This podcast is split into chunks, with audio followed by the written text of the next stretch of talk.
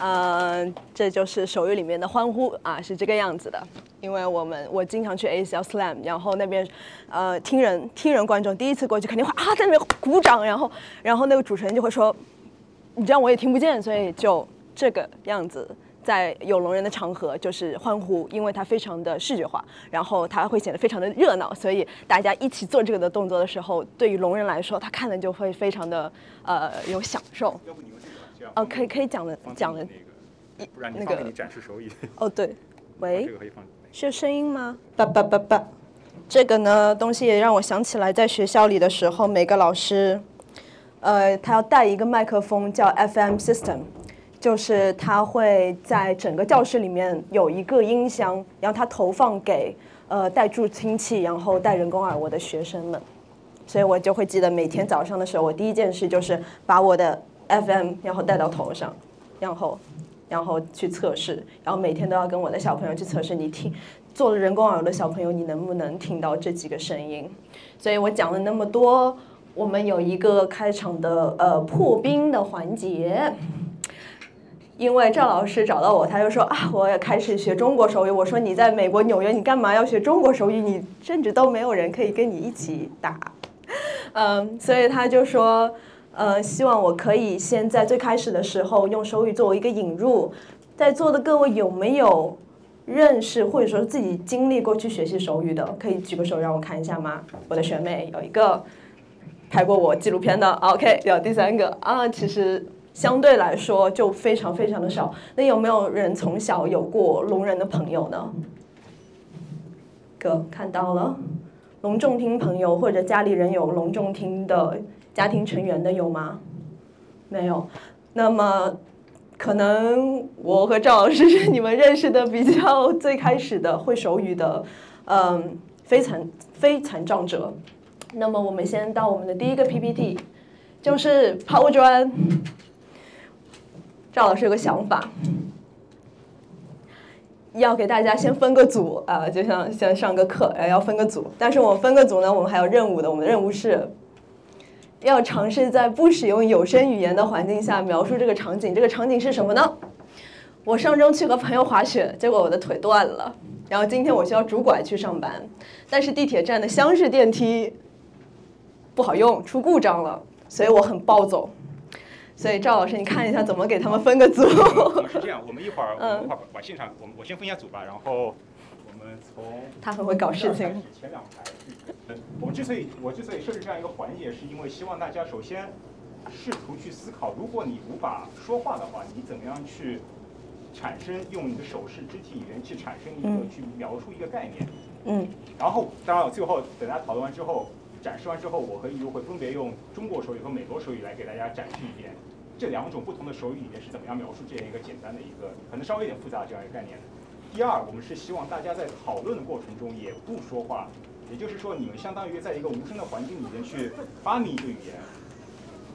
用十分钟的时间里面，大家去不管去用什么样的方式去发明一个语言，呃呃，然后你们最后每个组在十分钟之后，每个组派一个代表，我们来上台，我们有五个代表，没关系，我们我们也会展示，我们也会展示，所以没有关系。就是希望大家能够通过这样一个一个一个比较主动的一个比较 interactive 的一个环节一个环节，能够去思考，嗯如果你是一把你带入到一个嗯呃无法用语言来表达的环境下的话，你会调用什么样的表情也好、肢体也好、动作也好，然后以一种尽量自然的方式，能够让对方来了解嗯一个一个概念、一个意图。嗯。对，然后我们对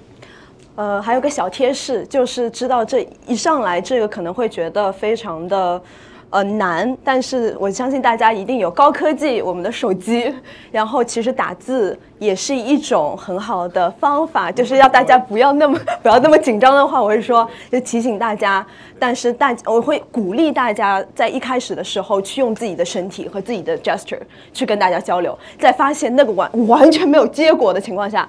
我们再拿出手机。大家就是想想想能够完成多少就完成多少，如果没不法没法完成完成也没有关系，在 十分钟之后大家 OK 来交流展示成果，好吧？那么大 OK，家 thumbs up 对大家先走动起来。Thumbs up。好，呃，我们结束了，大家可以先回到自己的座位，然后我们从这个顺序吧。啊，嘎嘞，辛苦喽！对，辛苦辛苦。大家期待大家的非常辛的辛辛苦辛苦大家。嗯，那个，就从这个组开始吧。在在大家上来，对，可以可以可以可以，等等赵老师呃点人，但是想先说非常非常感谢大家参与这个东西，而且我会发现在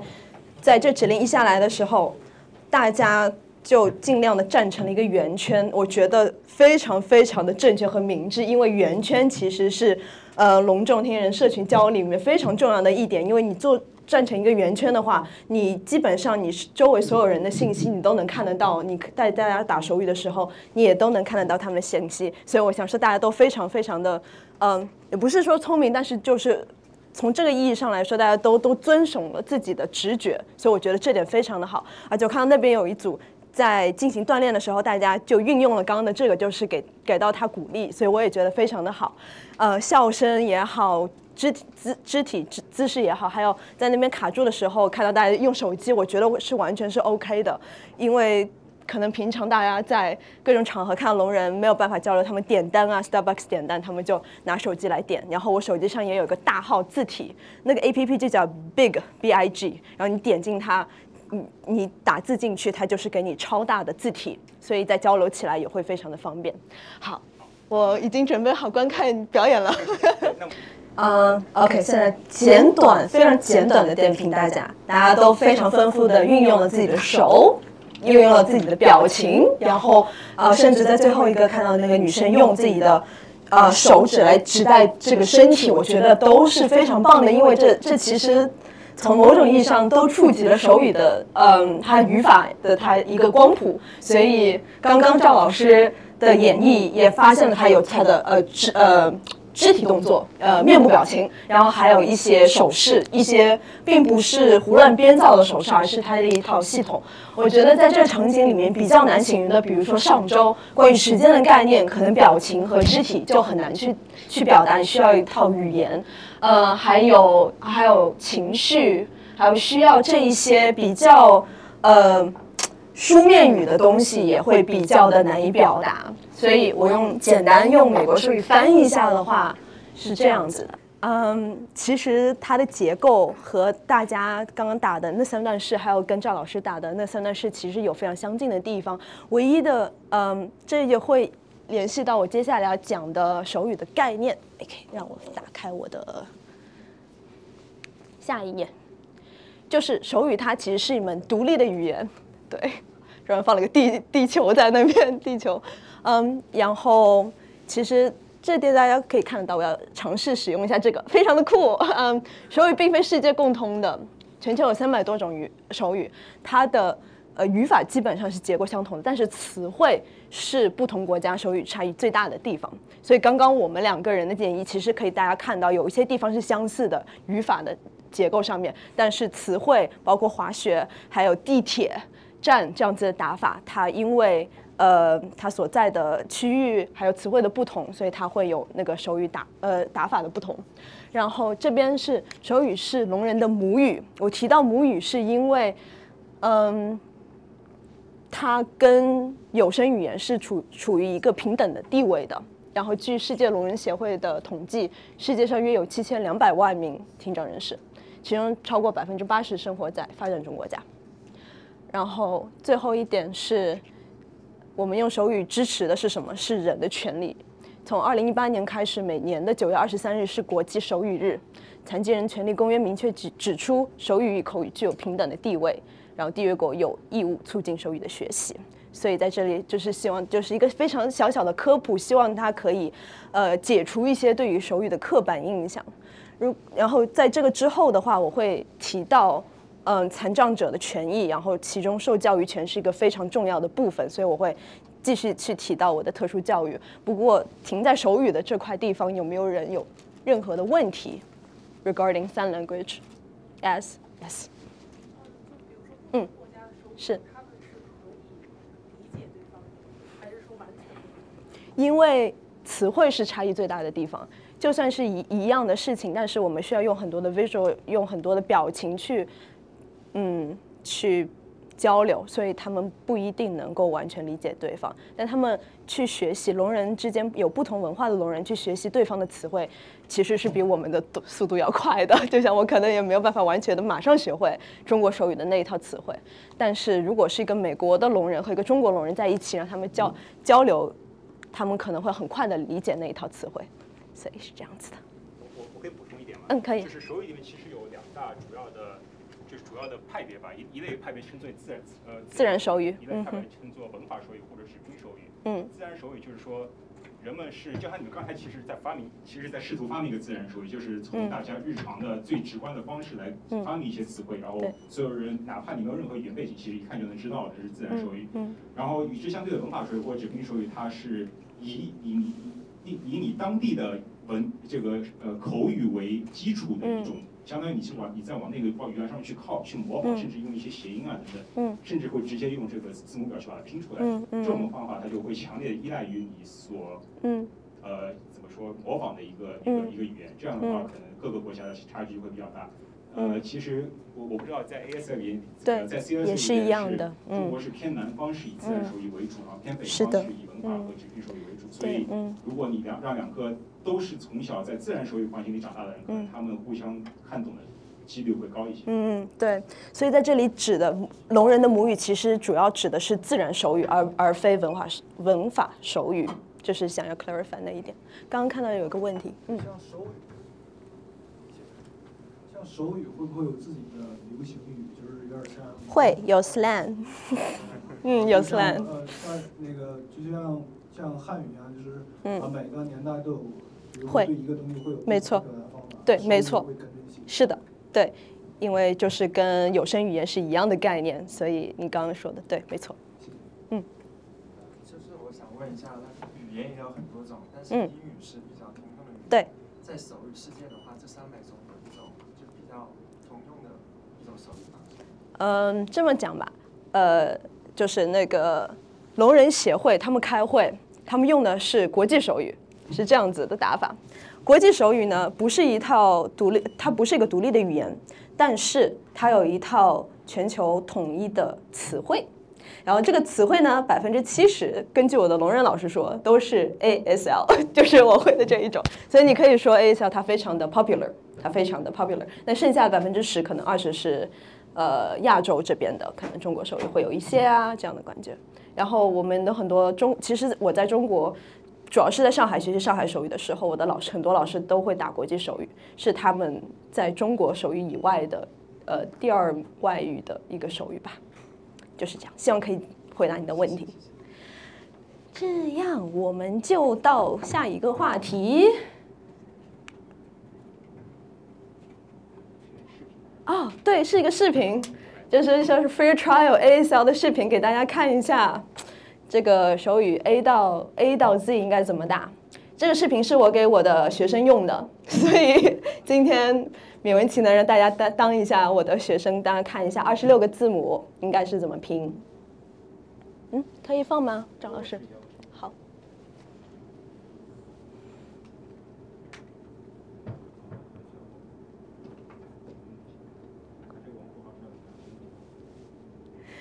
或者不放的话，我给大家演示。对不起，那好吧。那我怕太小了，他们看不，怕我人太小，他们看不清楚。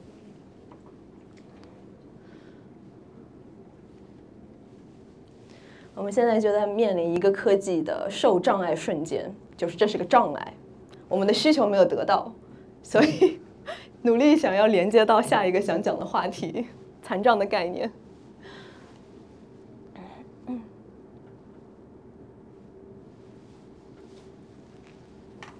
Ready?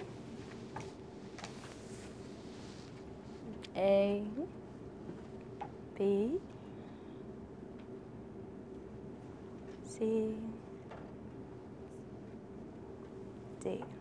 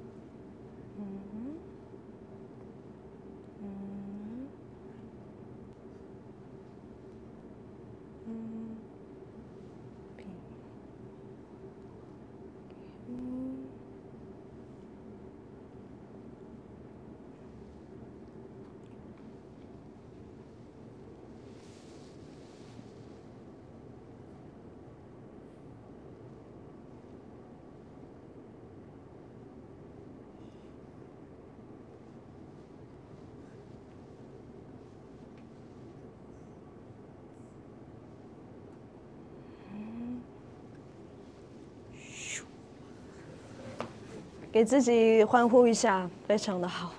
非常棒。哎，好。其实呢，就是讲到刚刚的屏幕，感觉没有办法连上网络，没有办法那个通讯继续的这种感觉，其实，在某种程程度上，就是一种受到障碍、受障的瞬间。所以，其实我们每个人在这一生中都有可能是遇到障碍的。在你非常小的时候，你没有能力自己去抚慰自己，没有办法去成长的时候，或者到你到非常老龄的时候，其实它都是一种受到障碍的瞬间。所以我想说，残障是一种流动的状态。在我的播客，还有大家看到残障权益的倡导者，他们在进行演讲的时候，他们也会提到这个，它是一种流动的状态。但是为什么要提到它是流动的状态呢？是因为在历史中间，对于残障。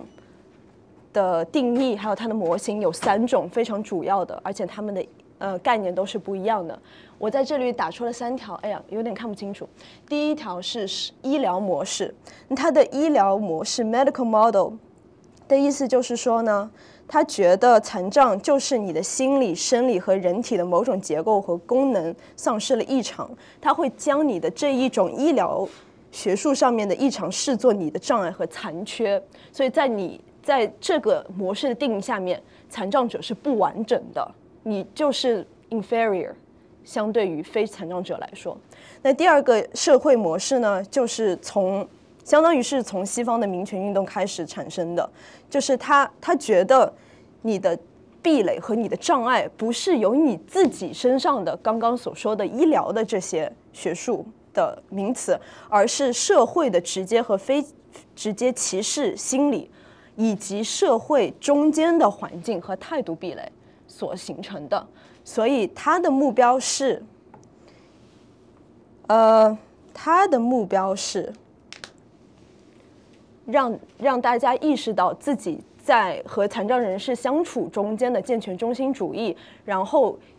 通过一种更加融合的一个方式去对待他们，而非觉得说哦，因为你有肢体残障，你有听觉，你有一些感官上的跟我们是不一样的，所以你就是比我们低一等的。所以这里提到的 ableism 健全中心主义，也就是这个样子，觉得说。作为一个人，我就一定要有这五种感官，我一定要享受到五种感官，我没有办法去 give out 任何一种。如果你选择或者被选择去 give out 你这种 senses，那么你就是不完整的，你就是比我们更加低人一等的。所以，其实，在中在我们阅读新闻的时候，在阅读中文的新闻，甚至在呃英文的新闻里面，我们可以看到很多人的用语是会用残疾呀、残废啊。其实这种都是医疗模式这种心理的一个体现，所以在这里我也非常鼓励大家多使用残障者和身心障碍者来指代这个群体。Any questions before we move on? Yes. 就是用英文的话是什么样的词汇是比较合适的？呃，people with disabilities, people 呃人称在先的一个。一个用词，people with disabilities。嗯哼，yes。我放到哪里？就是我们使用手语的话，有一个 assumption 是使用这个手语的人有手，或者说他能去使用手。嗯，没错，嗯。但如果有一个人他很不幸，他既没有办法使用他的声音，也没有办法使用他的手，嗯，那他应该怎么跟世界去交流？嗯，提到了一个非常非常好的问题。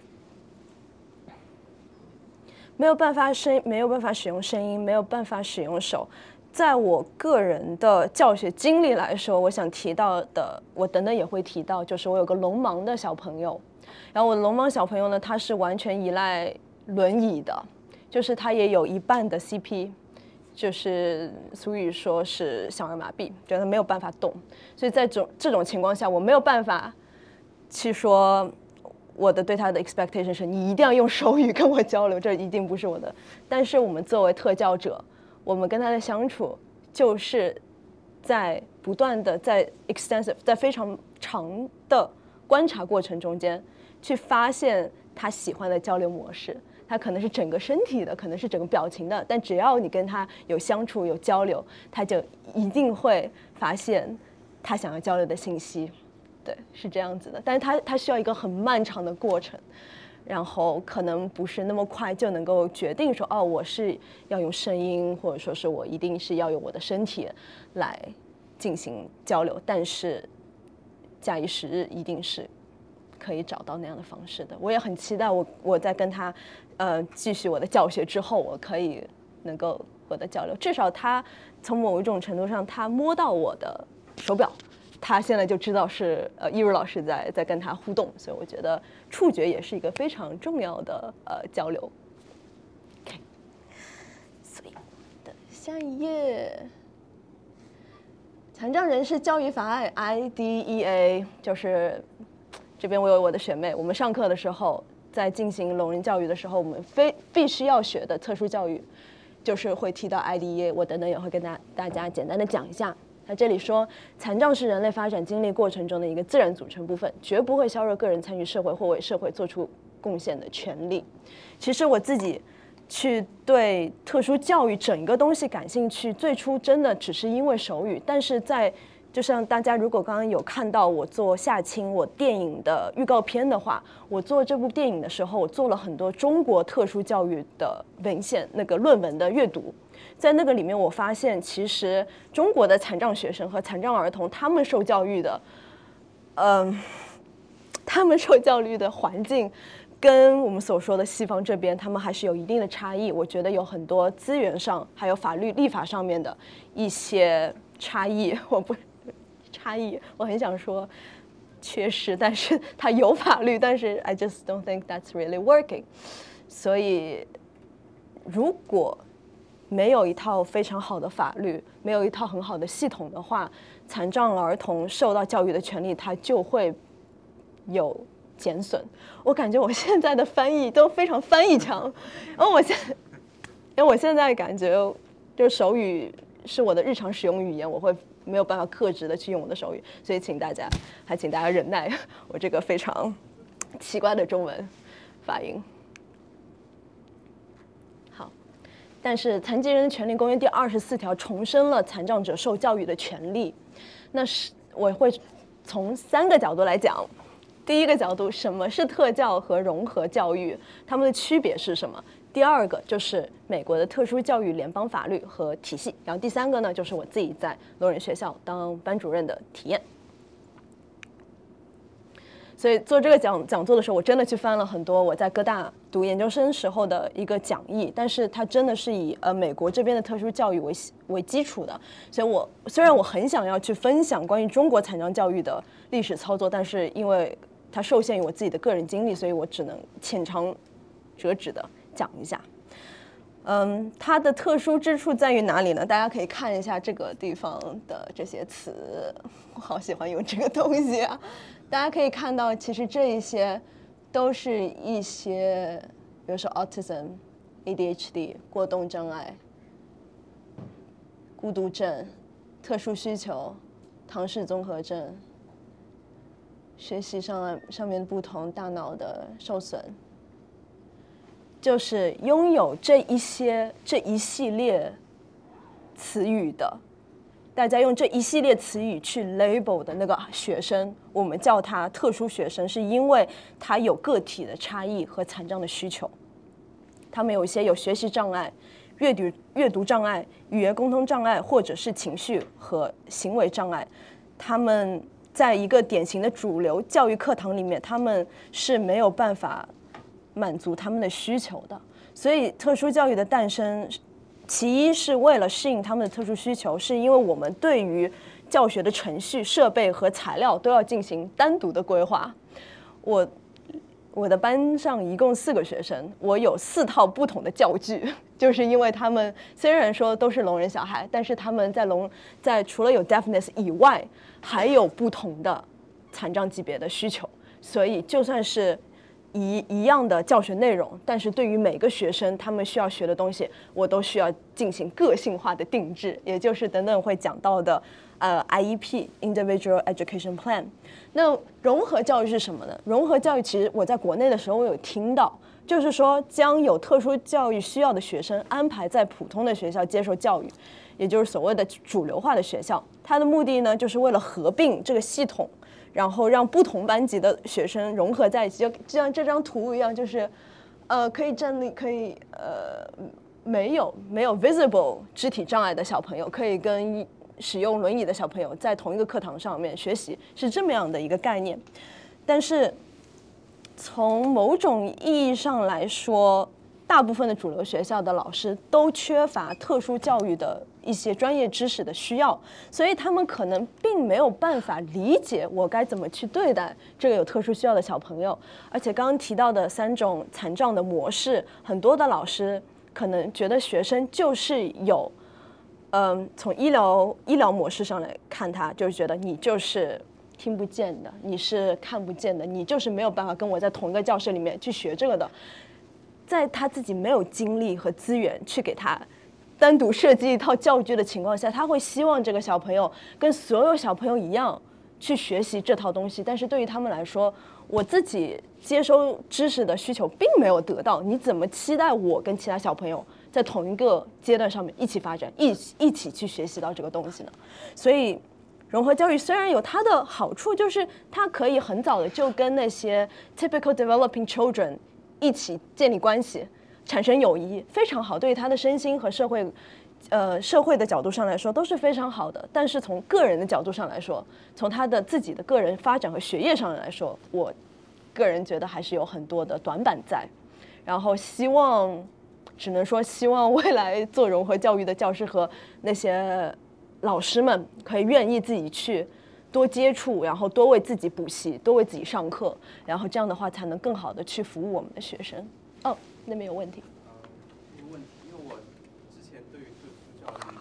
嗯，就我一直对特殊教育的理解是可能是听障或者视障嗯哼这类儿童，嗯嗯没想到 mental disorder 也是嗯包括在是 special 没错 education 里面。嗯那如果说像比如说嗯啊 autism 或 ADHD 的小朋友，他们是跟视障、听障的或 like 所有的 special education 的小朋友是一起教育吗？还是有分嗯开？非常好的问题。再提一个比较，就会会会会碰到一些比较数字化的东西，like 很多的很多的 disability 它都是 overlap 在一起发发生的。其实百分之四十的聋重听的学生，他都有 additional disability，可能有 ADHD，可能有 autism，可能有别的一些级别。所以接下，所以到底如何去决定他在特殊教育的系统，还是在融融合教育的系统，还是在一个主流教育的系统？我们等等，我等等就会提到，呃，法律，就是我们有一个法案，然后你要符合上面的这呃这些规则，然后去给你决定。嗯、很可惜，我真的很希望跟中国的特殊教育有个对比。如果有知道的朋友或者有感兴趣的朋友，可以扔入知识。没有的话，我可以继续去讲一下。那如何决定一个学生是在特殊教育还是在融合教育呢？那我来讲一下刚刚提到的 IDEA 吧，这个地方。Section 五五零四和刚刚提到的残残疾学生教育法案，它都是联邦法律。IDEA 是刚刚的那套 Quote 它有的，但是这一个五零四是康复法案，它的原名叫 Rehabilitation Act。这两部法律都会对残障学生赋予权利和保护，但是这两部法律对于残障学生的定义是不一样的。啊，我们看到右边的这张图，就是最大的那个鸡蛋的 什么最大的那个鸡蛋，啊，最大的那个椭圆是所有的学生，然后再往里面一点呢是五零四，然后在最里面是 IDEA，所以就是它相当于是所有的范围。如果所有的学生都有接受教育的权利，那么小一点的那个框五零四，就是它会对一些有特殊需求的学生出现定义，说你们需要。不管是在公立学校，在私立学校，你都需要在课堂里面有自己特殊教育的一套配置，你需要有一个呃特殊的人来给你相应的服务。但是更小的一个圈子里，IDEA eligible 就是它会给符合条件的学生有 IEP，也就是我这周在 struggle writing 的一个东西，就是 individualized education program 个别化教育计划。我会觉得。IEP 是个非常 VIP 的东西，因为它需要整个 team 的老师 service provider 来给这个学生写他的一天是怎么开始的，他的一天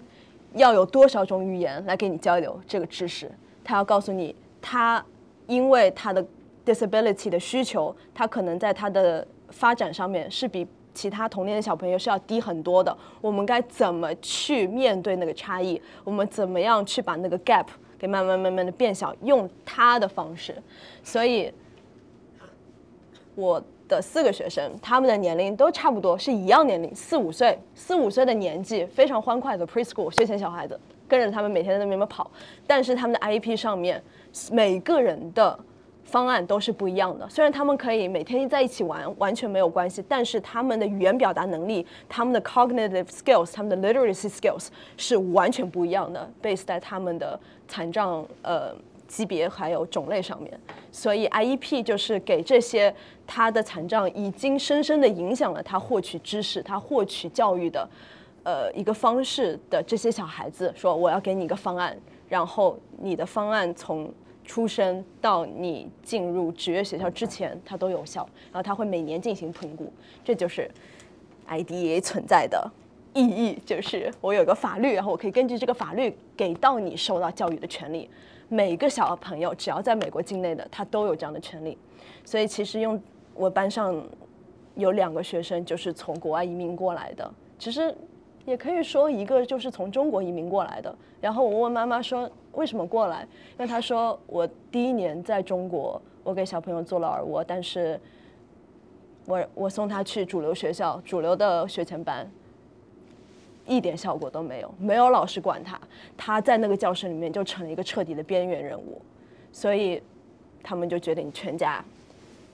移民过来，然后碰到了我作为他们的班主任，所以 it's another thing。但是只是想跟大家用自己的经历来跟大家讲说，在这边的话有法律的支持和一些措施的话，它是可以保障到小孩子他受到这些教育的权利的。So far, any questions? Yes. 对，嗯，对，嗯，我知道你在私立学校，然后我就是好奇，嗯呃，如果是公立学校的话，它嗯这方面，就你说是法律吗，所以它这方面也是可以保证的吗？是的，没错，嗯。对于比如说贫困一些的嗯。孩子，嗯这样，的家庭，嗯，就是我觉得这个嗯。它也同样是可以一样的。完全一视同仁，嗯，没错，也有，对，没错。啊，那边，我只是想稍微补充一下，嗯就是公立学校的情况，因为就是我们我现在在嗯。呃各大教育学院，我们是要去这个实习，要都是去公立学校实习。对，嗯。呃，你还是能感觉到，比如说因为学区的不同，我只说嗯。公立学校，因嗯。为学区的不同，他嗯。们各种呃资资源的不同，嗯导致呃有 IEP 的学生得到的服务是不一样的，就不完全嗯是说，嗯呃，你可能生在一个更呃 social economic status 更低的地方，你就能完全跟那些学区在更再好学区的嗯孩子得到一样的的服务，我是的觉得也嗯不不完全是这样，嗯，没至少错。我看到的。觉得是的，嗯，作为教师，以及我自己作为呃非聋人，我是个听人教师，在聋人学校工作，我会看到很多呃，包括对于 IEP 它在学生身上的产生是一个什么样子的，就是老师们之间也会有纷争、有争论，就是学生的听听听障状态是不一样的，然后我们的老师有有自己就是聋人的，然后也有重听人的，然后我们就是我自己说我自己是 typically hearing sighted person，然后我们对于怎么去 conduct 这个 IEP，我们其实也是有分歧的，但我们的分歧也来源于我们自己老师个人的身份和自己经历的不同。他会觉得说，我在这聋人学校我干了五十年，我觉得他就是应该这样子做的。那我可能说我才干了两年，但是我还会继续干下去，但是我会有新的不一样的领域知识。所以我觉得除了说是学区的资源以外，还有就是最深刻的是，在这个 IEP 团队里面的人是最能对这个小孩子直接产生反应的。就是不管是私立学校还是公立学校也好，他的这个组成去写他这个文案的人，能够对他进行产生非常直接的一个反应，所以和影响，所以我也能够能够理解你刚刚提到的东西。嗯，嗯，首先想问你到哪儿找的那个表情和你一模一样，就是他头发偏的角度和你都一样。然后你 IP 里面会给学生制定一些什么样的 goals，就是会有一些什么样的 benchmark，比较希望他们能够达到的。比如说，在这一个学期里面，小 A 和小 B，呃，小 A，他可以跟着老师从一数到十，但是我讲的是我的学生大概是四五岁，所以有了这这就是有 language deprivation 的小朋友，就是我们不能够期待他跟普通小朋友的那个发育状态是一样的，因为基本上来说，如果你是一岁左右的，你就可以从一数到十了，但是他们已经四五岁了，所以我们我们讲讲的 benchmark。我要我要往下，我要经过一系列的 assessment，which 我可以，which 我可以再讲另外一个钟头。那个 assessment，然后去判定我们需要给他什么样的 go。所以其实还是怎么说呢？不是说我我我异想天开说啊，我今天想让他数到十，我明天想让他数到二十，然后我就可以给他换了，不行。我们老师也是要根据我们的法律，然后根据一套学校的规则，我们可以给他进行一套评估，然后来去判定他今天他这个学年需要达到一个什么样的目标，这样子的 AP 构。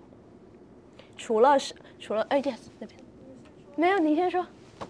就是那个，就是根据我对美国教育非常非常肤浅的了解，我觉得美国教育就是就是正常教育，嗯。就是 typical education 对那个学生的叫什么那个 civic engagement 和 social emotional development 的嗯。那个注重是非常嗯。缺乏的。嗯。然后我在想，如果就是 special education 嗯。没有那种 typical 嗯。academic 嗯。requirement 嗯的话，他们会不会在这个方面更更注重一些？我可以说是的，我可以说是的，是因为，哎呀，我是不是可以给大家看一下我的我的学生？可以看到，其实这有人工耳蜗、人工耳蜗、人工耳蜗，然后大家在一起玩，对。其实更加注重他们的一些素质教育，或者说是他们个人能力的一些培养，确实是特殊教育里面非常重要的一个部分。因为从某种程度上来说，它也是，呃，self advocacy。因为其实对于残障学生以及我们这些跟残障学生一起工作的老师，我们对的很重要的一点就是要告诉他们，你虽然有这个 disability，但是 you can do everything that a normal kid can do with some assistance and with appropriate education。所以其实你刚刚讲的那一些。嗯，不管是 cognitive、emotionally，甚至我们学校还有 psychology，然后去给一些 typical 的一些学生，就是有 typical 一些情绪上面问题的学生，他也会去进行辅导。但确实，我也是从一个私立的呃学校在这边上学，所以我觉得可能公立学校它的环境会比较不一样一些。但是我自己的经历的话，呃，学生们还是可以得到很多情绪上面的支持的。包括有个学生，他以前是带助听器，但是他可以在进行 consult 之后，他自己决定去做人工耳蜗。在这个之前，是一套很长的系统、很长的过程，跟学校的交流、跟老师的交流、跟家庭的交流。但是 eventually 这个学生自己在这他自己的教育方案里面，他是有发言权的，他是有言语权的，他可以来自己决定说，对我需我我想要那个人工耳蜗，这样子的一个情况。嗯，有两个，一二一。就说到 emotional support，嗯，然后我很好奇，因为我是学 psychology，嗯然后对嗯呃，我想问就是在嗯聋人或者说嗯 special education 的学校里嗯面，会有专门的会手语的 psychologist 或 counselor 来做这个工作吗？还是说老师是这个主要的角色？呃，在聋人学校，所有的老师都一定要 pass 一个手语的 test，你才能够来聋人学校当。我们所有的助教都是聋重听人，基本上都是聋重听人。然后我们的 psychology 也是，呃，需要会手语的，所以他才能够来进行这样的辅导。没错。我想，我想就刚才你说嗯有一个回应，就是我在中国和美国都当过公立学校都做过老师。哇，呃，其实中国对它也是嗯融合教育，一些特殊教育的学生会放到这个教室里面去。嗯确实也是像一如刚才说的，它嗯其实是一个边缘化的，因为它缺少教师的一种专业的发展，叫 professional development DP。嗯所以呃，老师不是很能够支持学生。但是与与此相反，当我在美国公立学校当老师的时候，我觉得挺震撼的，就是他们其实对特殊教育的孩子还是嗯非常重视的。比如说嗯我们学校。呃，每天中午的一个时间，午饭前加午饭后，这么大概有一个半到两个小时的时间，是以有一个特殊教育教室的，里面大概有四五个老师，他们是不教授任何呃科目，他们只是一个特教老师。然后学生有这个 IEP 的，他们就会到这个嗯教室里面去跟老师一对一的，或者是一个小组的，他们会有不同的形式嗯去 work on 他们的呃，或者是 academic，或者是 social emotional。所以我觉得，嗯，美国至少是纽约给我的感觉和国内比起来还是天壤之别的这种。明白。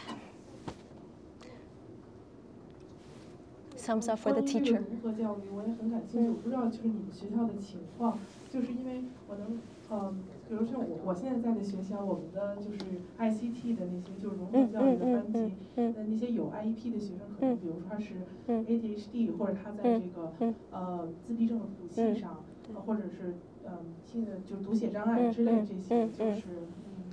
怎么说呢？就我觉得这些学生。你需要教他们你要的专业，你肯定也要有很多专业知识，但我觉得跟教盲人学生嗯和聋人学生的专业知识还是不太一样，所以我不知道你有经验，就是在美国的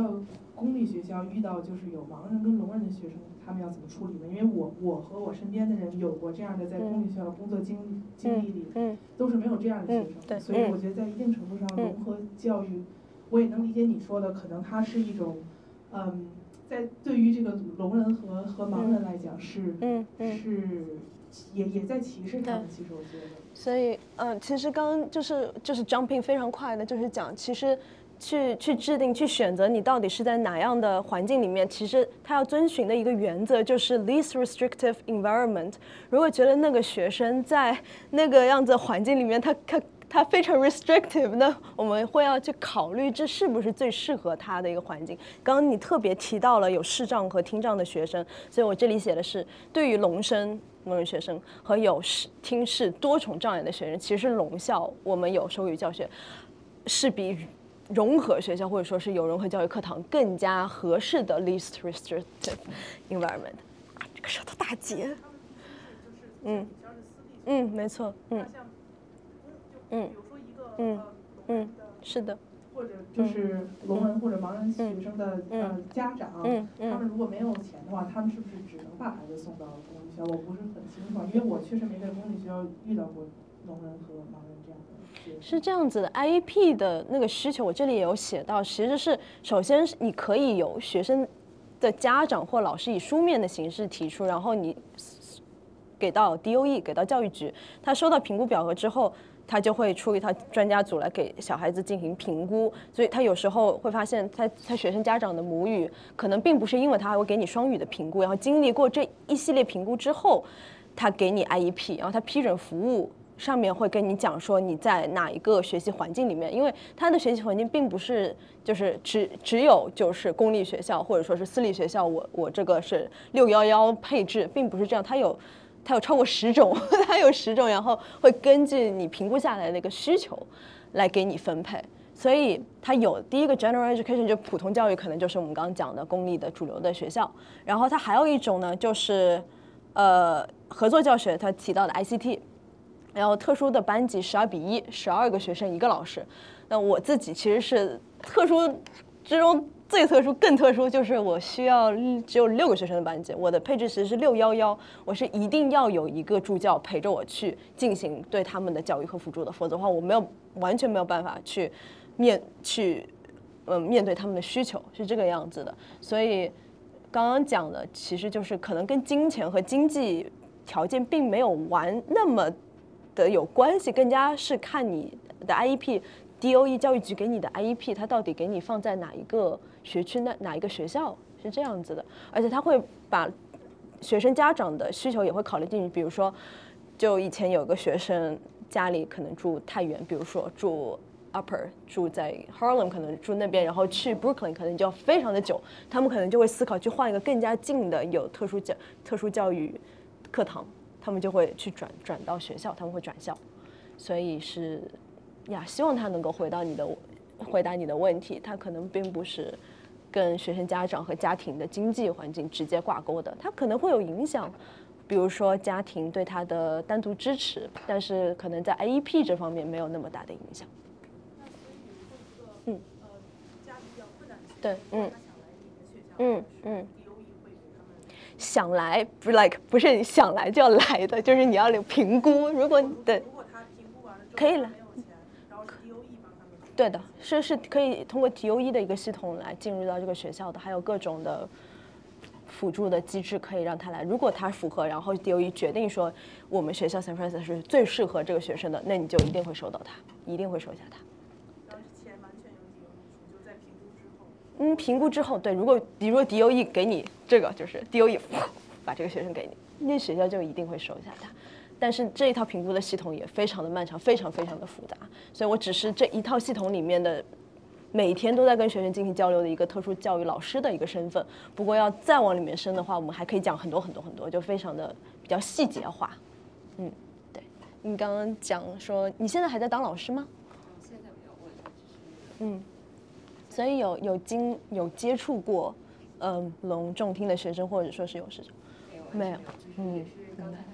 我们学校没有，我们学校有带人工耳蜗的，但是嗯，没有没有引入书的那种需要。对，设备它是的，嗯，就我们就是平常说话，它是可以听得到的，所以明白了。好的。啊啊，好的，看到。你好，我我对我对你这个人比较感兴趣。听你说话有一种特别温暖的感觉。我 想说，是是因为是是因为你做了这个特教老师之后，呃，才才变成这样的，还是说性格使然，所以你会你才会。呃，学手语确实对我产生了非常大的影响，因为发现就是刚刚的 trial，大家一定要非常面目表情丰富，然后呃，你才能够去交流。但是我觉得他也从某种程度上做教育，然后去服务学生，他能够符合我内心的一部分价值观，就我很喜欢成为那个给出 caring 作为关怀者的那个身份，所以我觉得我也非常谢谢你提到那一点，因为。可以再再再往回提到一点点，就是我在做剧本研究，然后我为了去写那个剧本的时候，我真的读了非常非常多的文献。我觉得我根本就不是在做一个呃 fiction story，我觉得我是在做一个纪录片。所以我当时做完的时候，我就会觉得说，哎，那我我有那么多的知识，我该怎么办呢？我想讲一个真实的和这个社群有关的故事，所以我才去写了。结果第二年。呃，疫情来了。如果没有疫情的话，我觉得大概率我应该会在中国去学，继续学习我的上海手语，然后去进行田野调查，可能去继续去帮这个社群去做一些手语的纪录片。因为在这个领域里面，你知道这边有 Coda，然后这边的手语和聋人演员他都更加的有资源，而且他甚至都非常的专业。但其实在中国这一块是盲区。就相当于其实没有人去设计的。如果不是因为疫情的话，我应该大概率会在那边去做一些上海聋人的纪录片。然后当时老师也有跟我讲过，他也希望我继续去做。然后结果疫情出现了，我在这个地方，我当时没有觉得我可以继续学美中国手语，就是所以我要来跟你学中国手语，真的很厉害。所以也是真的是因为一些机缘吧，所以就就认识了这边的很多的聋人的朋友，聋人的艺术家。然后我的语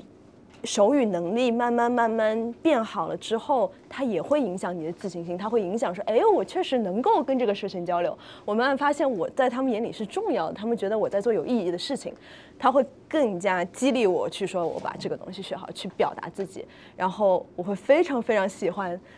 在就是像你们今天过来去听我讲座，我就会非常非常希望能把我自己的热情，还有我自己喜欢的东西分享一点点带给大家。因为只要我只要让一个人听进去一句话，比如说我下次不叫他们残疾人，我叫他们残障人士，我就做到了。我我根本就不用管任何其他的任何的事情，我只要今天改变一点点，然后你们去碰到别的人。然后你们就会听到人家在说残疾人的时候说，哎，对不不不对，我听过一个讲座，大家鼓励我们要要多使用残障人士，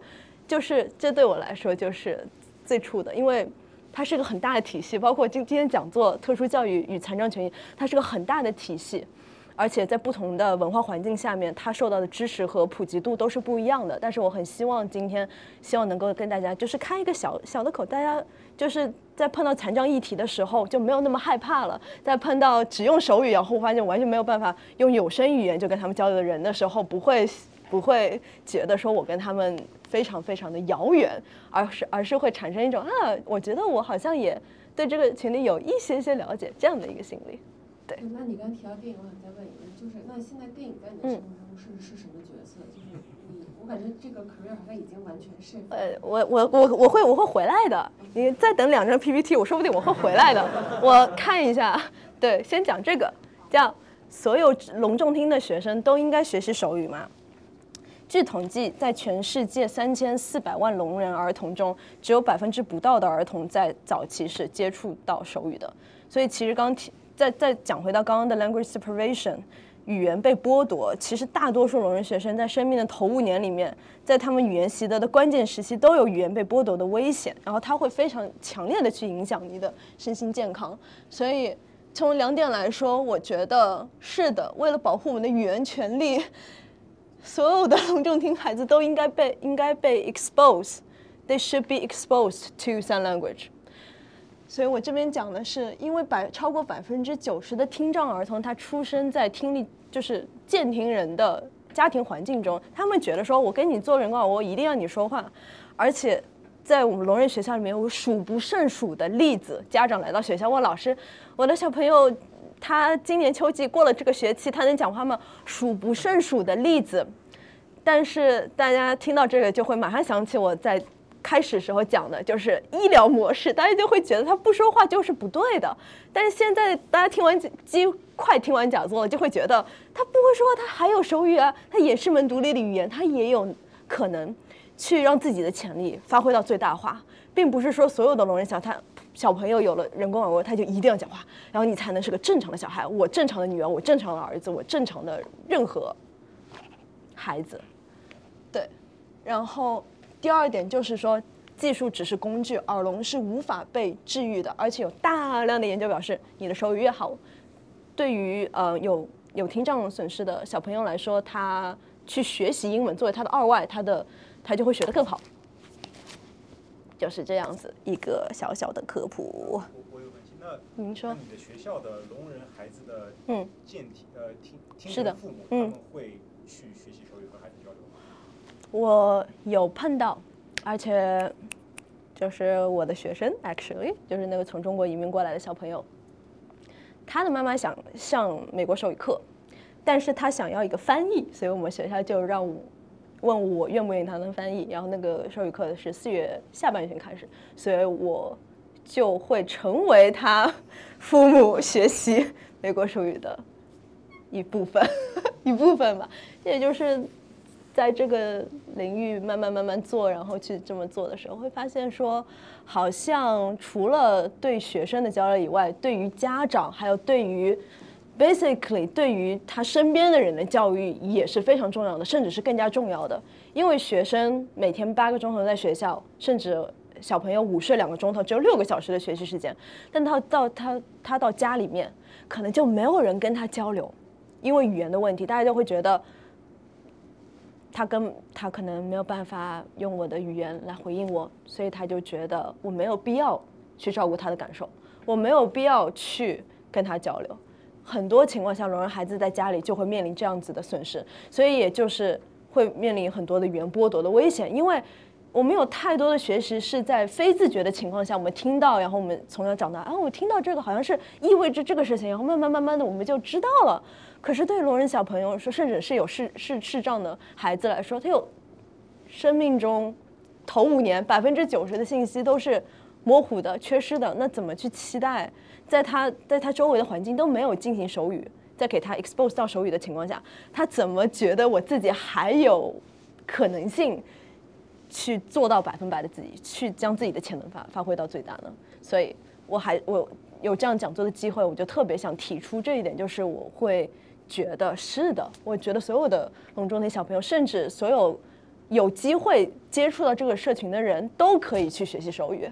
然后因为 it's for everyone Just for everyone，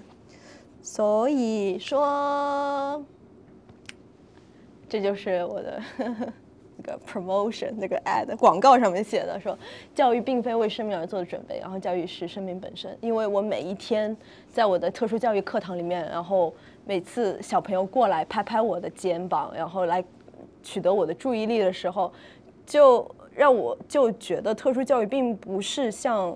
并不是像我自己小时候受到的义务教育一样，我一定要做完这个卷子，我一定要拿到这个成绩，我一定要考到这个试，但是。他有能力用他自己的方式，用他自己的语言去表达，然后去去知道他生活是什么，我是谁，去知道我去接受自己的残障身份。所以在这个角，在这个角度上来说，我觉得我我确实是在做一件我很想继续做下去的事情。然后我会希望。如果有机会的话，这个东西并不单单是在课堂里面，而是可以 extend 出去到社群里面，甚至到一个更高的国际的一个程度上来说。所以，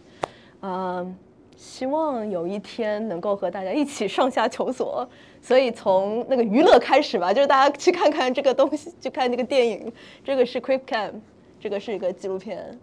就是挺厉害的。就是前段时间去世的那个。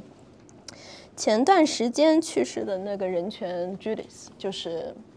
Crip Cam 的一个制片，然后也是他的一个主角。然后中间是站在学生前面，其实是一个呃老师写的书。然后这本书它讲的是怎么去对待一个有 Tourette syndrome，就是有托瑞氏症的一个孩子，在一个课堂里面是怎么去交流的。然后最后一个是我很喜欢的一部，其实是记录叙事一样的片子，是讲聋盲。韩国的一对聋盲的夫妇，非常好看，应该是有资源，是我有兴趣，大家可以看到他平时是怎么用这些盲人的设备，然后呃盲文的设备，然后去写小说，去去写作，去交流这么一个事情。谢谢大家。嗯，对，对，好，问题，啊，一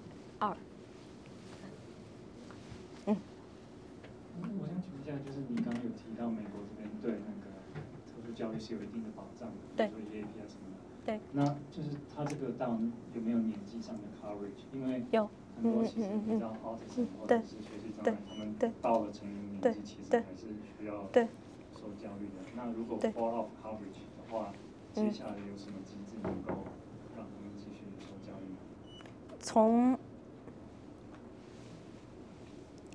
IEP 是。从学前班一直到你二十一岁，你都可以有这个 coverage。在之前的话，我们叫它 infant program，就是一个给婴儿然后父母的 infant parents program，它也是也是免费的，你可以去申请那个东西。但是在跨过那个之后，你的职业的一些训练，或者说是你去获得一些工作的机会，它可它。可能就会被归在更大的教育教育法案下面，而不是说放在 IEP 和 IDE 里面。它依然是有，它作为残障者有其他的残障法案来维护他的权益，嗯，对，而并非是那个残障儿童的教育法案。对，二三，二三，谢谢。嗯，我想问就是我们使用手语其实还有一个假设，就是其他人要看你。对，如果其他人不看你的话。就也没有用。然后这个像我们平时如果正正常讲，就是讲话的话，只要你跟这个人在同一个空间里面开始讲话，对方是不能把耳朵关上的，对吧？对呀，对的。我想问的一个问就是，呃，你之前说，呃，你们几个老师会在一起争论，然后脑海中就出现，如果你们都在争论，那你要看谁呢？或者说你怎么让，呃，嗯嗯，使用手语的人之间争论要怎么？使用手语的人之间争论该如何产生？我觉得，嗯，你说什么？眼睛一闭你就错过了信息。Train gone，sorry，sorry。嗯，它可以啊，就是把它就当做这样的概念。视觉语言是跟有声语言同等的，有声语言可以做的事情，除了声音信息以外，手语全部都能做，所以他们完全可以吵架，只不过就是他们吵架方式可能就是你要来回的看，就是来回的看。呃，不好意思，我我想请问一个问题。嗯。那个呃，刚才您说，嗯，您有这个呃电影人的身份，嗯，啊，您也有诗人的身份，嗯。啊，我真的是很后悔给老赵这个中间词，我他发出来我就后悔了，我真的发出来我就后悔了，因为我觉得每个人都可以是诗人，而且我挺喜欢这个名字的，所以，嗯，不知道大家 OK，这边我知道有两个，然后我的朋友有看到过我在手语诗，美国手语师公开擂台上面的一个演出，就是我在上面用美国手语师自己去讲了有关。一些敏感的活动的一些东西，用手语，但是然后用它讲了一个，但我现在也可以给大家表演啊，就是反正也没有那个，可以给大家表演一下。OK，我大家可以猜一下是什么东西，大家可以猜一下，猜一下。然后我知道那边还有个问题，所以表演完你可以回答问题。OK。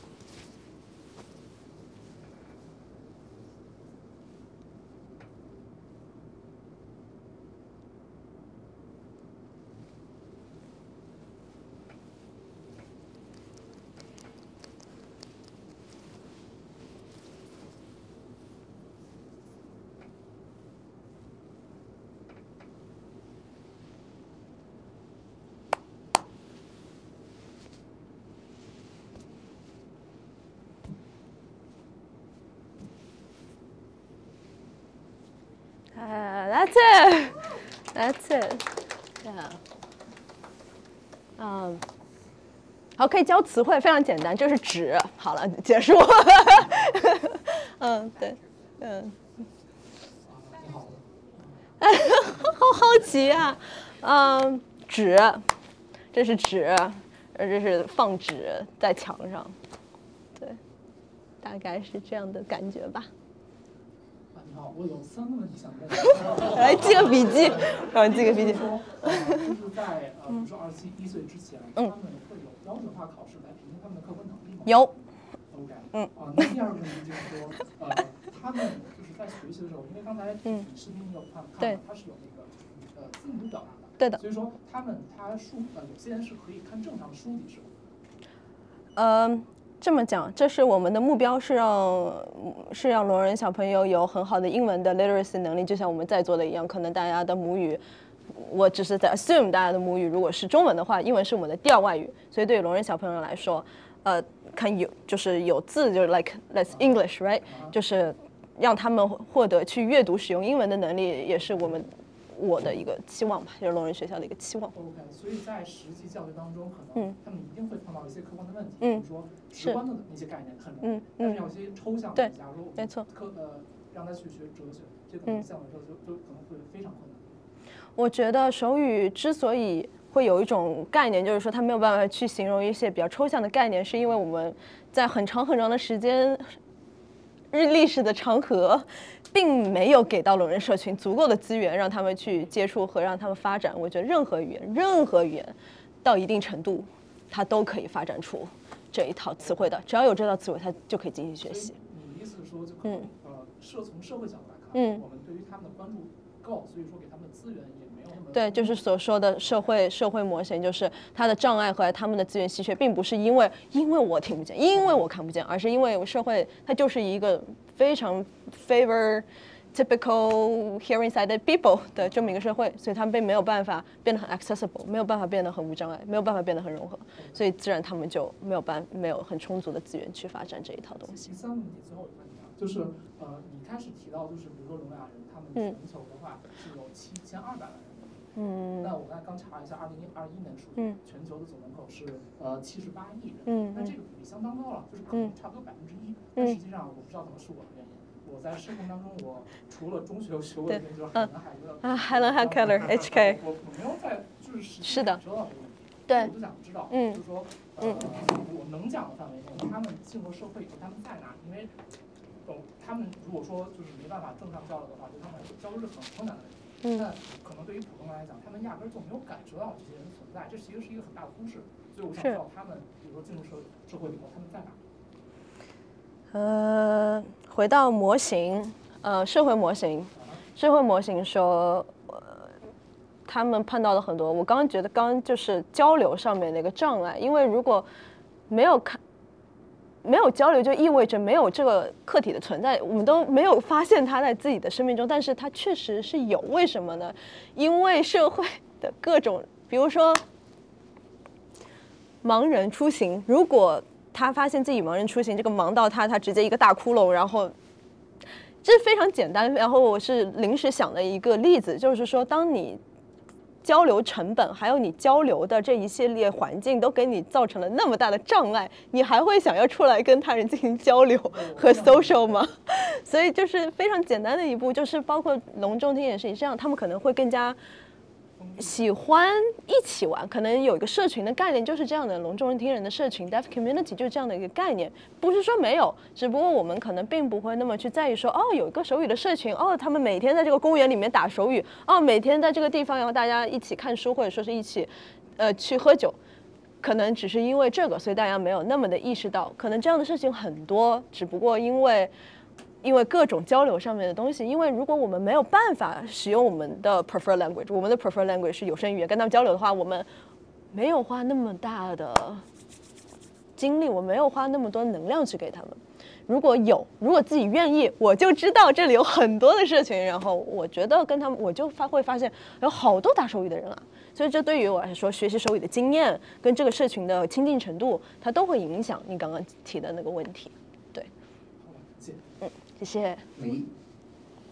我我想就 follow up 一下他那个问题，就有的时候不是你没有注意到，就是不是周围没有聋哑人，是你没有注意到。因为我上手语的第一节课，然后我们就问了教授，我说我们就是你说有这么多聋哑人，然后有这么多，嗯，这么多就是有听障的人，然后他们用手语，但是我好像就是在生活中从来没有见到过两个人在那打手语，他可能是一个人。那他在街上如果自己一边打手语一边走，就会很害怕，所以。对，对，对，没错。对的，invisible。对。对。正常人，我们说。所以。这就是为什么有的时候，就即使数据出来是很大的，但是大家还是会觉得，就是啊，我周围没有啊，我没有见过。但其实只是可能，就是生活方式不太一样，或者没有观察到，并不是没有。而且而且还有很重要的聋人文化一点，因为我本来是想多讲一点 special ed SPED，但是。多讲点跟聋人社群的交流经验，或者说是大家未来碰到聋人交流的经验的话，就是你没有办法从一个人的外观就告诉告诉你这个人是不是听障人士，你没有办法从他外观，除非你看的非常非常的仔细，可能他有助听器，或者他有人工耳蜗，看得到外机，人工耳蜗外机很明显的话，你你才能够意识到说，哦，他可能听力的一个东西，所以我。跟我朋友出去吃饭，然后可能我们坐在那边，我就会很敏锐的发现啊，那个人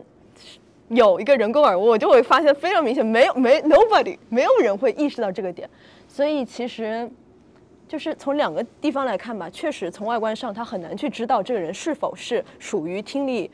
呃有 hearing loss，或者说是是不是 deaf or hard of hearing。但是与此与此同时，他们在社会里受到的 barrier 是非常明显的。所以一方面，他们从客观 sur surface 肤浅的角程度。层面上来看，你们你不能知道他有什么特殊的需求，但是他们的需求是隐性的，而且是非常明显，而且是每时每刻都存在的。嗯。嗯，我有一个问题啊，就是呃，谢谢你的讲座。然后刚刚我在听的时候，我经常会有一种想流泪的感觉。然后当我去剖析这个感觉的时候，我也不知道是说是你展示出来对这些学生的 caring，还是说是我对这些学生一种同情心。那我想问的就是说，呃。我假设它是一种同情心，或这种同情心，但你在这些跟这些学生接触的时候，这是一种他们愿意接受的情感吗？同情心，很小的小朋友在有语言之前，同情心这个东西对他们来说意味着什么呢？其实同情心，然后包括我们现在讲的一些很高级的知识，我们就有言语、有有语言的基础去才能去理解。然后包括我当时在跟一个同事讨论短期记忆，我们在说为什么。他们就没有办法 follow the rules，因为学校有规则，生活里有规则，整个世界任何地方它都有规则。为什么他们没办法 follow the rules？然后呢，然后包括不要在 cafeteria 里面跑步这一点。然后，嗯，我的我的同事就告诉我说，你 rules 是一个 language based concept，它是一个语言作为基础的一个概念。但是你在期望这些零到五岁都没有语言的小朋友们有那样的记忆能力去形成这个东西，去告诉你这个 rules 它存在了，它就会一直存在，它一直生效，就就很难。所以我觉得，都包括这些同情、这些同理的一个情绪也是的。我自己现在就会觉得，小朋友能够从一数到十，我就会非常非常的开心。直到我碰到可能朋友的孩子，或者说是别的朋友的孩子，然后。然后发现他们才一岁两岁，他们就可以从一数到二十了，就一个哦天呐！所以那个时候的，我觉得我的情绪并不是说同情，而是说我觉得 language deprivation 语言剥夺这个是非常危险，而且需要很多人都对他开始有关注的，而不是说我对他们今天同情就够了的，而是我我已经从最开始的我会觉得啊，他们有这个概念，这这个情绪非常的 normal，非常的正常，但是。我会很快 get over that，然后我会想一些 practical 的方式去去进行我的教学，然后去让他们拥有那个 literacy skills。谢谢，希望他能回答你的问题。我看到那边有问题。呃，我还有个问题，就是。一二三，OK。你说。就是请问他们之后到底会从事一些什么样的职业呢？就我会觉得，就是最后参加社会分工应该是整个教育的一个非常非常重要的一个比例。但是在整个社会里，我刚想了一会儿，我都没有想到一个很适合他们的职业。你可以可以讲一下你的想法。呃，比方说，可能在麦当劳或一些大型的服务企业，他们可能会雇佣一些盲人的点餐员或怎样。嗯。但这样也一定会造成一些障碍。比方说，哦，我要他们说不好意思，请让一下，可能没有让开，或者说，哎呀，这嗓子快躲一下，就走开。比如说之前不是文章里面大家看那个隆重隆重厅的外卖员，为什么他的哎有有读过吗？那个新闻就是说，感觉他们没有办法接电话，一定而且说话的语气什么。的，其实警醒健全中心主义啊，大家大家只要有这个语言，任何 barrier 它都能够解决的。如果这个麦当劳的主管他会手语的话，他他他 hire 聋人的员工完全没有半毛钱的问题。所以我觉得只是一个我们对于他们的，就是首先我们有很多 stereotype，然后有很多的从小长到大的社会的一个。呃，意识形态的东西，但是如果有自己有意愿，或者说是，而且最近的话，因为科技，因为包括 COVID 之后，聋障、聋残障群体的发生，其实会发现越来越越多了。因为在这三年，我们必须局限于一些设备和网络的时候，其实发现这些无障碍的设施最初是由残障群体提出来的，包括字幕啊，或这些放大什么的，其实都是从残障权益。最开始他们就在争争取的，所以其实经过了这一段时间之后，才让人士发现说，其实这些东西就变得越来越好了，就更加有机会去发生了。所以，嗯，发生有有足够的发生，然后去有一个去小小的留个心眼，就一定能够看到他们出现在各种各样的地方。如果有时间，其实还有在 YouTube 上也可以去找，就是 Deaf Leaders，去找 Deaf Advocate，就是能够看到他们其实在生活的各个领域都会有。谢谢，这 是谢谢的意思，两个手是谢谢，对，嗯。所以就是其实不用太担心，因为我觉得社会的话，只要有大家有那么多人的意识在慢慢慢慢的变好，那大家一定可以给大家创造更好的就业的机会，这是完全没有问题的。谢谢谢谢你答问题，一、一二，不好意思，那边是第一个，谢谢谢谢。谢谢大家。嗯，我觉得刚刚几位都说的非常好，就是关于啊，就是听障人士或者是。disabled 的的自杀里的一些 social function 方面的一些问题，然后呃，当然了，就聊了很多关于 policy 或比较 broad 的一些方面，但是我会想更了解 personal，比如说，啊，比如说我之前看了一部电影叫《呃一个电视剧叫《Dahmer》，里面就有一个角色叫 Tony，然后他是一个呃来听障听障人士，然后他是非常想要跟外界去呃接触的，就是跟我们的 able 是他，就是他想 make friends。嗯嗯，然后他很容易去 trust other people，嗯，但是我不知道，其实对于盲人或听障人或者 like disabled people，他们会不会呃容易跟 other people like 我们说的其他人 make friends，or how to how do they feel connections with people like other people like or in the society？我比较 care about like 比较好奇啦，就是 personal level。对，其实如果愿意私下联系的话，我可以，我也可以介绍一些残障心理学的。资料给你，因为你你提到你是做 psychology 的，所以其实，在给残障人做心理咨询这一块，近年来也有更更多的一一些领域了。甚至如果有机会，如果有手语翻译的话，我甚至可以联系我做我的聋人朋友，他是做心理咨询的，甚至可以给给赵老师认识，就是但是他之前在国外，我们在。聋人大学碰的面，然后他现在回国了，想给中国的聋人群体做一些心理咨询，所以我觉得这一点的话，可能是他可可能是比我更加适合分享的从业者，对，是这个问题。嗯，就是我想这个椅子没电了，我就直接说。好。就是我想问一个问题，就是对于不同的残障小孩，嗯，可能是聋人，嗯，或者是可能是盲人，嗯，对于他们来说的话，因为我觉得盲人。嗯，察察意到自己跟其他人，嗯，就是我觉得盲人的话，可能察觉到自己跟其他人的差异，可能是更困难的。差异是什么样的差异？就是意识到自己跟其他人，哎，有点不一样。就是其他人是可以看到，但是他是看不到的。就是我在想，这种不同残障的小孩，他在意识到自己跟其他人差异，他是会有。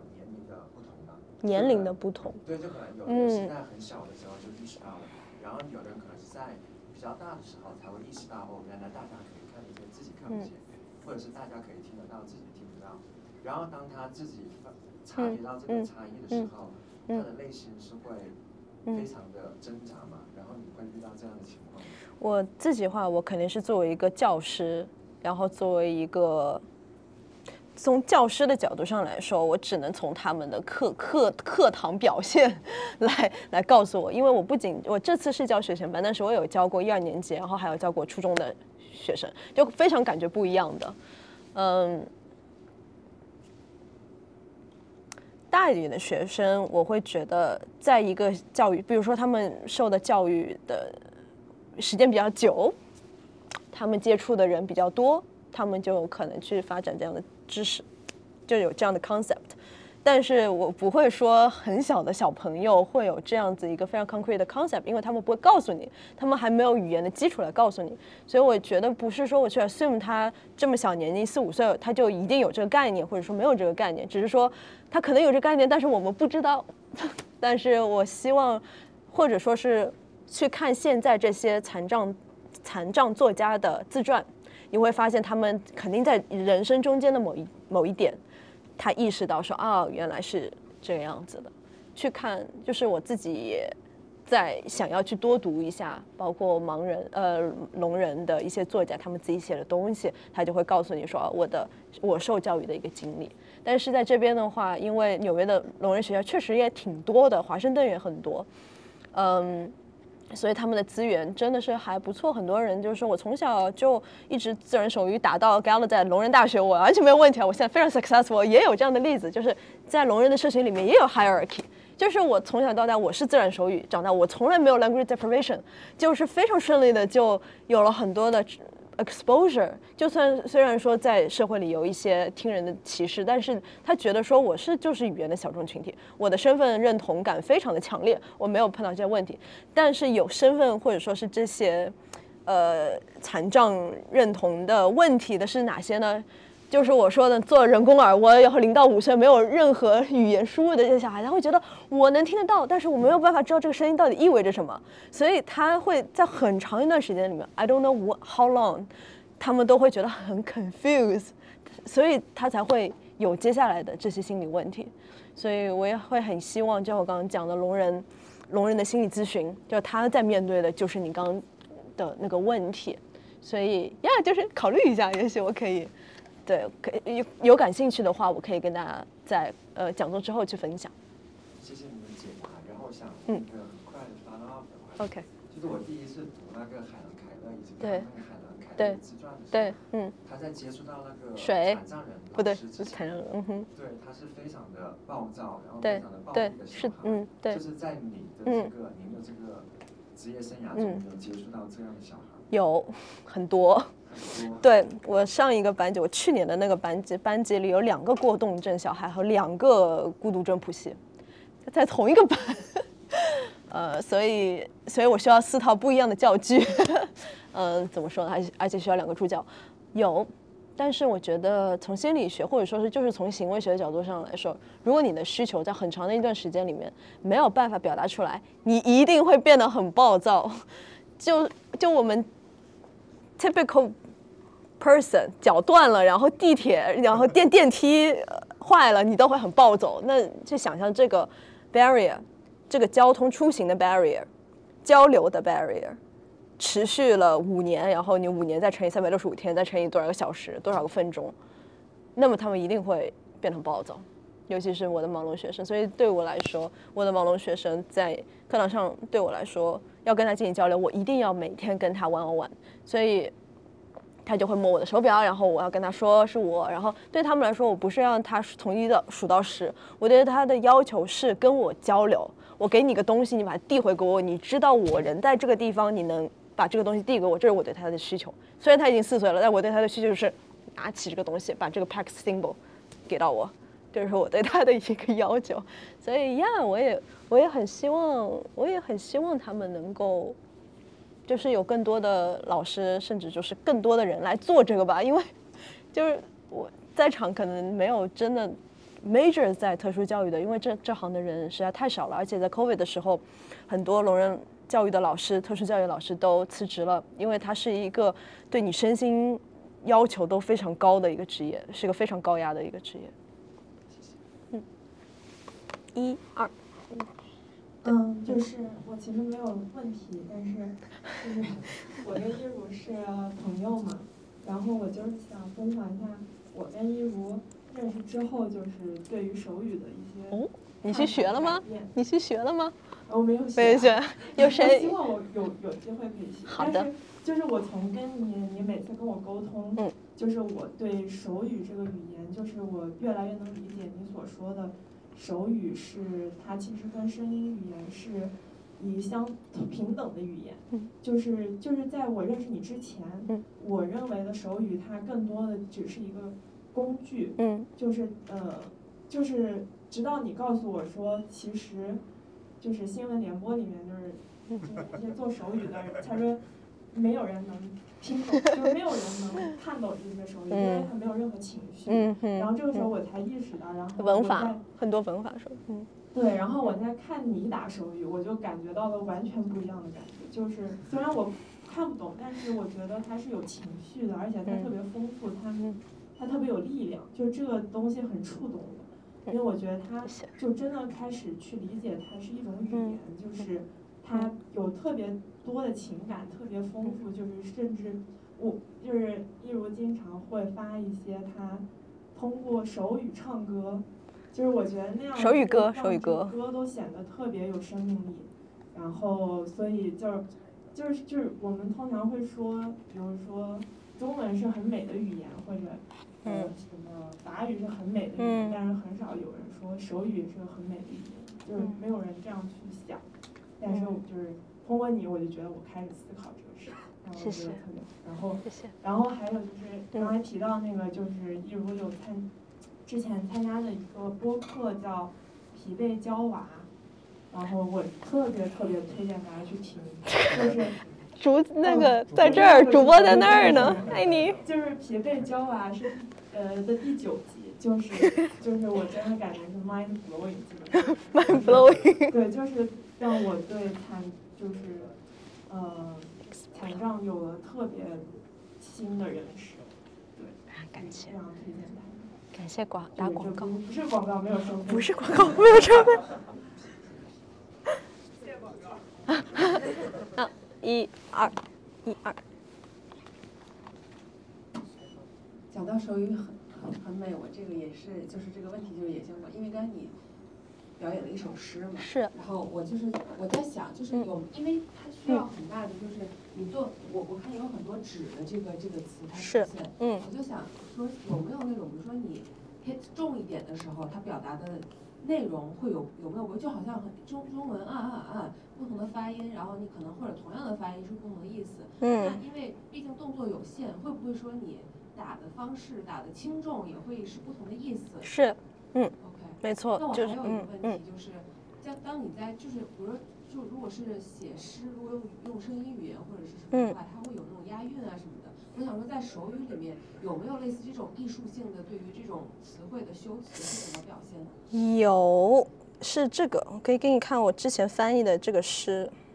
但是这是我三年之前做的。如果我现在再去演绎同样的一个东西，我可能会有不一样的一个感受。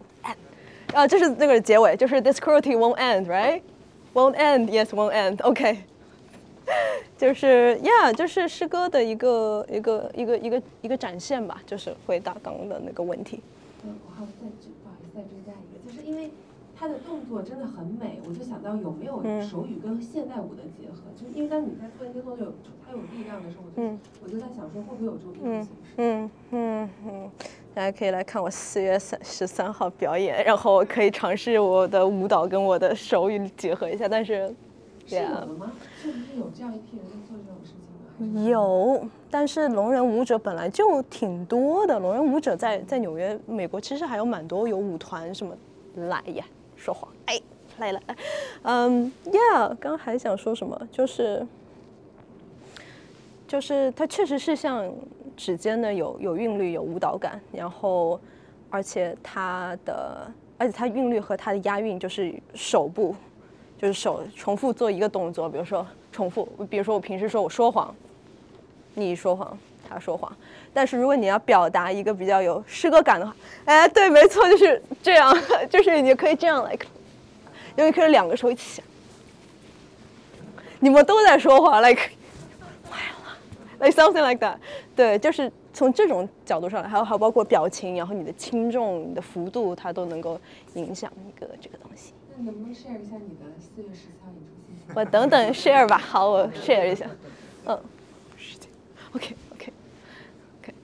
一二三，好多。好，我想问一下，就是你的。呃，生涯或者说职业生涯中，或者说你我还有职业生涯了，我的天哪！有这样的一个学生，他是 special student，或者说他是残障，并且他又是 gift student。嗯。为什么我会问这样子问题呢？因为我之前有这样的一个经历，就是我当时在一个初中实习做数学老师。嗯。然后呢，当时就是有一道题目是这样子的。嗯。呃，掷骰子五十次，然后求出现一的概率。嗯。然后当时全班。所有的学生只有一个学生，他是 ADHD，嗯，然后他他是从那个 box 里面选出了五十枚一样的骰子，然后一下子丢了，然后其他的学生他们都是从 box 里面拿出一个骰子，嗯，然后丢连续丢五十次，然后数那个一的次数，嗯。嗯，所以我当时觉得这个学生就是很聪明，对，很聪明。所以我想说，就是你身边有没有这样子一个学生，他是残障，但是他又是 gift student。那还有就是说，对于这种残障的又是 Give student，有没有就是呃比较特别的 program 去支持他们？嗯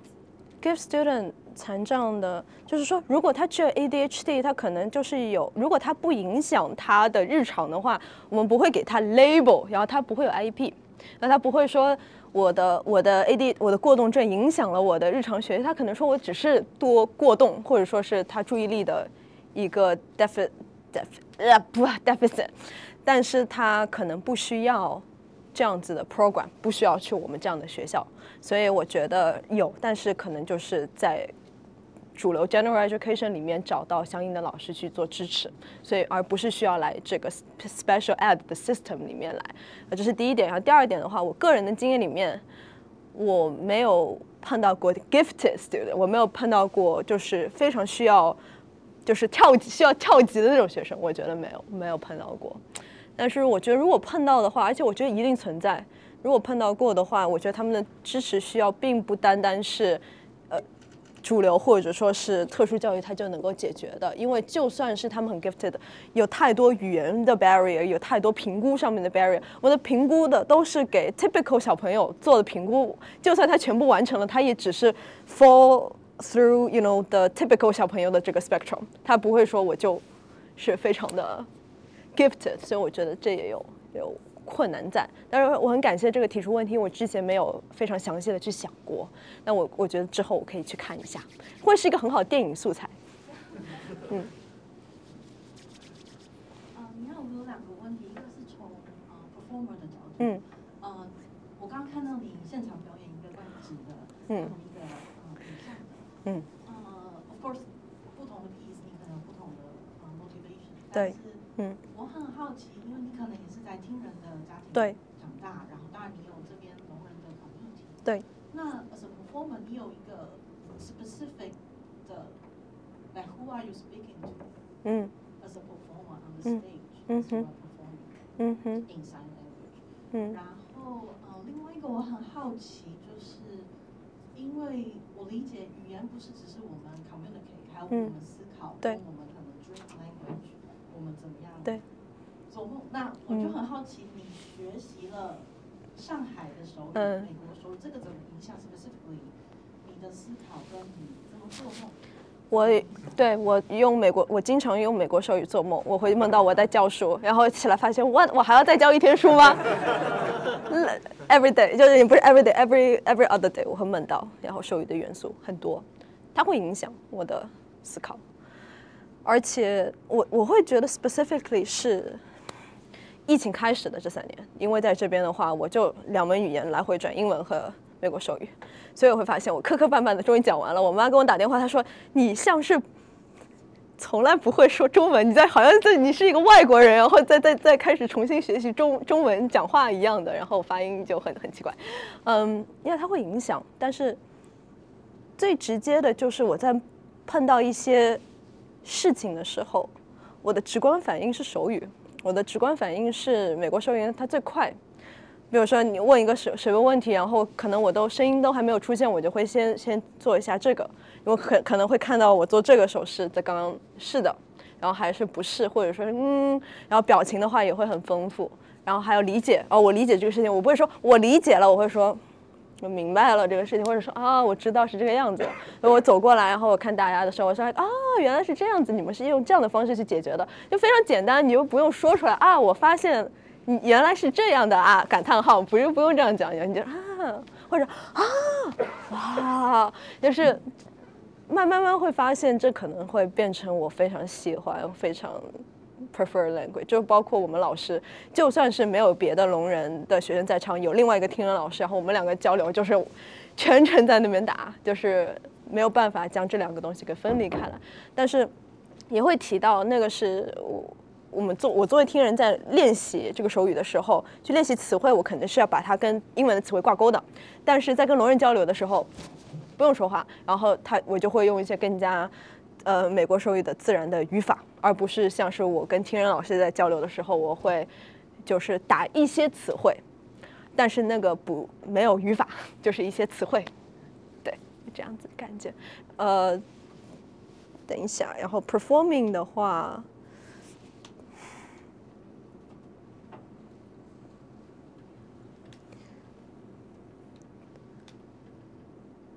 表演者的身份对我来说很重要。如果我真的有个职业生涯的话，我觉得表演者可能从某一种、某一程度上来说，对我来说是非常重要的。因为在学习手语之后，我非常深刻的感受到，你的每个人的身体是独一无二的，然后你的身体表达力。是非常 unique，然后是非常强烈的。与其说我有个面对的 specific 的观众，我是说，如果任何观众对我想表达的东西感兴趣的话，那我选择的媒介，我想要很更好的去呈现我对他的想法。我之后会有的演出是也是被邀请，也是听过播客，然后去看过我的一些线下演出的一个朋友，他说：“你能不能够？”就你自己的身体经验和你自己身体的故事来来来来进行一个 performance，什么东西都可以，你可以做诗歌，你可以做行为艺术，你可以做做舞蹈都可以啊。我跟他说，我可以 mix 在一起吗？因为这个东西我想了一年，从上海风控开始的一年，我都在想这个事情，所以我就 我就说一个我不能不做这个事情，所以但是我要怎么做它呢？这时候我就发现手语是我的好朋友，它是我的一个。很好的工具，它真的是一个我很好的表达的方式，所以这种时候，那我面向的就是所有对这个东西感兴趣的人，不管你是否真的能够看得懂，但是就像刚刚我朋友艾薇讲，他就是你可以感受到那个情绪在，也也很重要。虽然它不是唯一的，不是定段的，但是是很重要的一部分。OK，最后，调调，你了，最后的问题。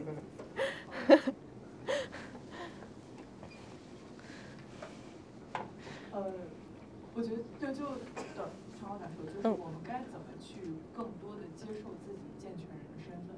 接受还是什么？就是 take ownership。take ownership。自己作为健全人的这个身份啊，因为我觉得听到刚刚问的很多的问题，呢，直觉的感觉大家在试，还是在试图 solutioning 这个 problem，就是还是把。就是哎呀，他们将来没有办法工作怎么办？他们能读到学历吗？有标准化考试吗？就是还是说怎么让他们的生活去 align 到我们现在的生活？嗯嗯，而是而不是是先去审视我们自己的生活，我们自己作为检视的状态。检检视审视的话，就是先知道，先从 ableism 定义开始。如果知道说这是什么的话，如果能够有个小小钟在这边哒哒哒哒给我敲，因为自己当聋人老师，如果每天跟他们相处。那我肯定会有个警钟在这边敲。I was like I'm a hero person。每天这个东西要敲无数遍，所以对我来说，因为自己的职业或者说是自己读过的一系列东西，它就已经给我那个意识了。所以如果给大家的建议，可能就是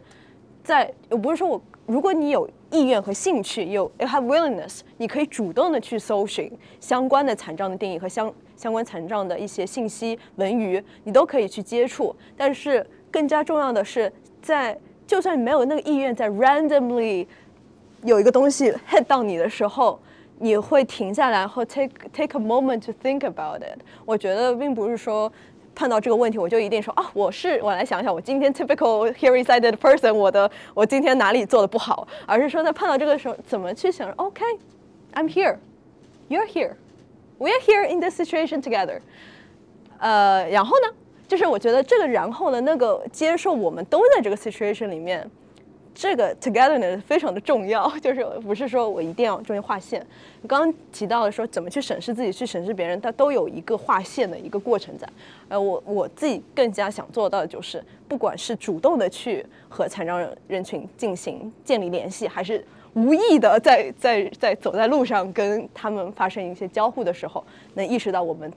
共同在这个环境里面，还有共同在这个 situation 里面，然后我们该怎么共同的去面对，不管是快乐的经验也好，还是痛苦的一些事情，这些东西我们就可以一起，就是那个 baseline 是要放在同一个面上面的，这是我的一个想法。